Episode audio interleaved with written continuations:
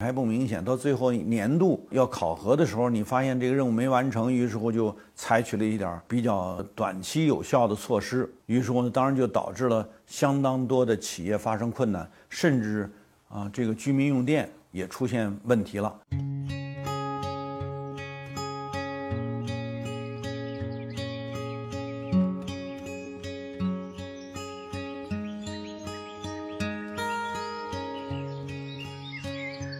大家好，我是温铁军。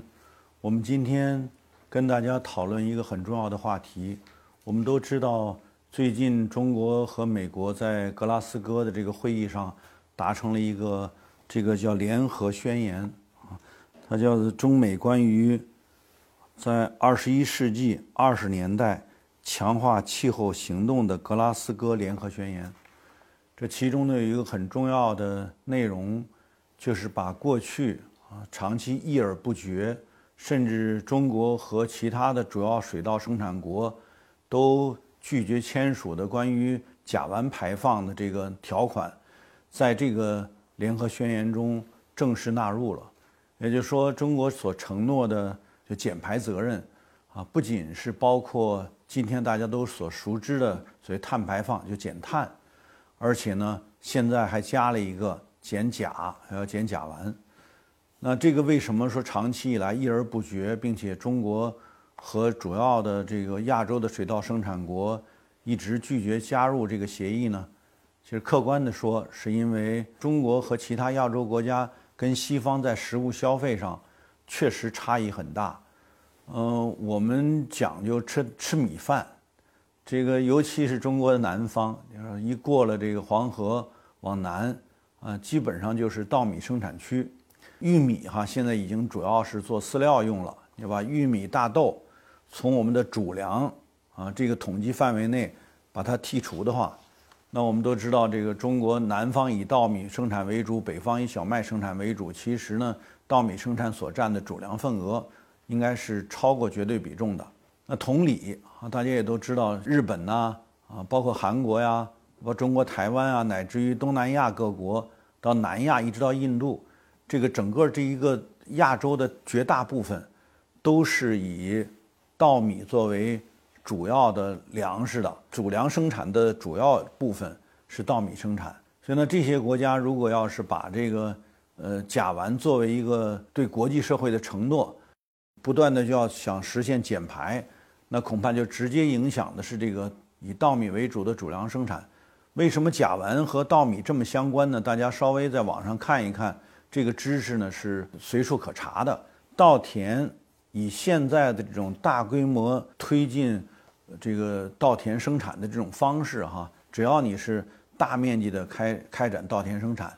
那往往就是因为稻是一个水生作物，它必须是水淹，那水淹呢就会导致氧气很难进入土壤，于是呢就使得稻田变成了就跟这个所谓湿地的那个作用一样，它就会发生。大量的甲烷的排放，当然话又说回来哈，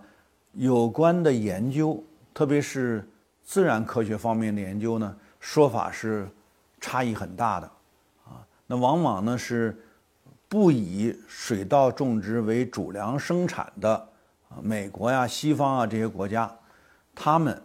是比较强调啊，水稻种植产生甲烷排放很严重，并且给了很高的比例。但是这个亚洲这个各国呢，对这个啊这方面的研究呢，好像和他们之间的数据差异还是比较大的。就从这个长期一而不决来说呢，很大程度上就是美国和西方的主食是以小麦为主的，这个可以一直循源上溯到早期的两河流域，也就是九千年一万年前。两河流域开始生产小麦，那就一直是从两河流域这个小麦农业的这个原生农业，然后向啊这个西亚、向欧洲逐渐逐渐变成西亚、欧洲和北非的次生农业，再随着殖民化扩张到原来是以玉米种植为主的美洲，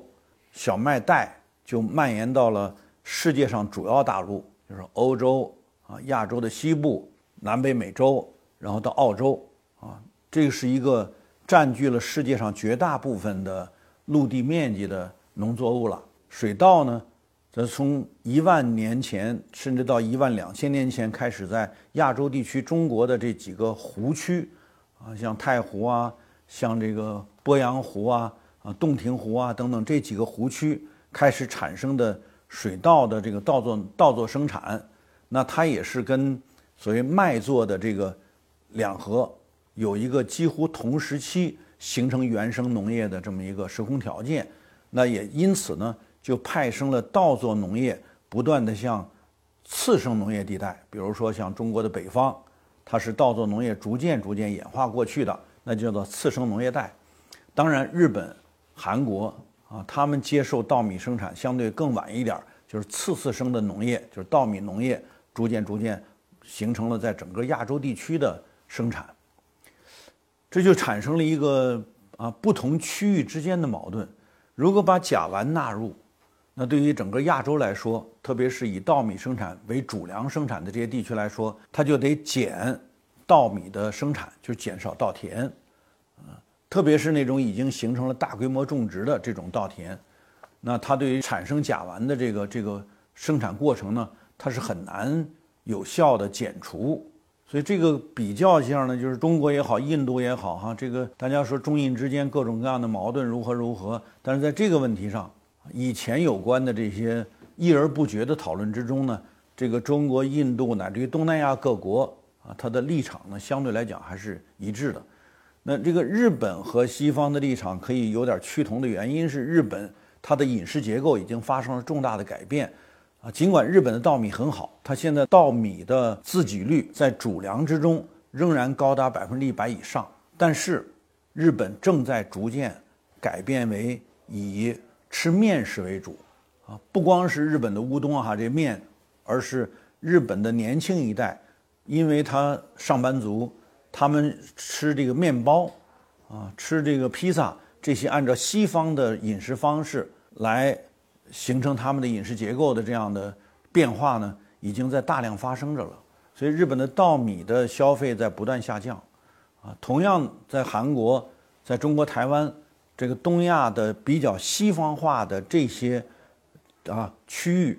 那他们的稻米的消费量在不断下降，所以从这个角度来看呢，那当然它的稻米下降，稻田也就减少，那他们对于这个呃水稻产生甲烷的这个这个这个讨论啊，那他们积极性呢就不像东南亚、南亚和中国这么高。大家知道这个事情演变到我们今天的讨论，就是一个很现实的矛盾了。因为承诺了甲烷减排，客观上就带来了一个农业的挑战，那就是你得减稻田，特别是减那种规模化种植的稻田。接着你得减什么呢？减养殖，因为我们越是这种大型养殖场，把这些动物哈，特别是万头牛场啊、什么万头猪场等等这些，你把动物集中在一起，它打嗝放屁，它的排放。集中就是你没法去做发酵处理，没法去做这个沼气处理的时候，越是大规模养殖，它所形成的这些排放，啊，就会造成甲烷的增加，所以那就直接带来了一个挑战，就是中国正在一个呃加强它的主粮生产啊，加强粮食自己把饭碗要端在中国人自己手里，正在加强这方面，同时。中国的膳食结构，比如对肉类的消费也正在不断增加。那面对的这样一个矛盾，就是如果我们说真的把这个中美双方在格拉斯哥宣言我们所承诺的甲烷减排当成一个目标，而逐年逐年要实现这个目标，就难免会出现我们像今年这次为了双碳目标，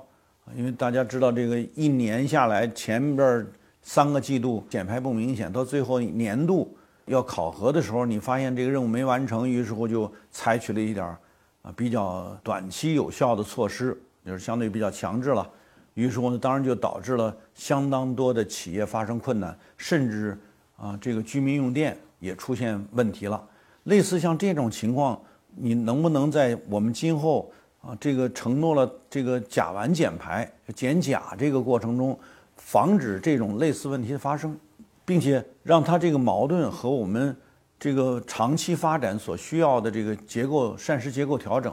和我们对农业对粮食安全，特别是主粮安全的保障，做出一个必要的这么一种呃有效安排？这个是个很很很值得我们讨论的问题。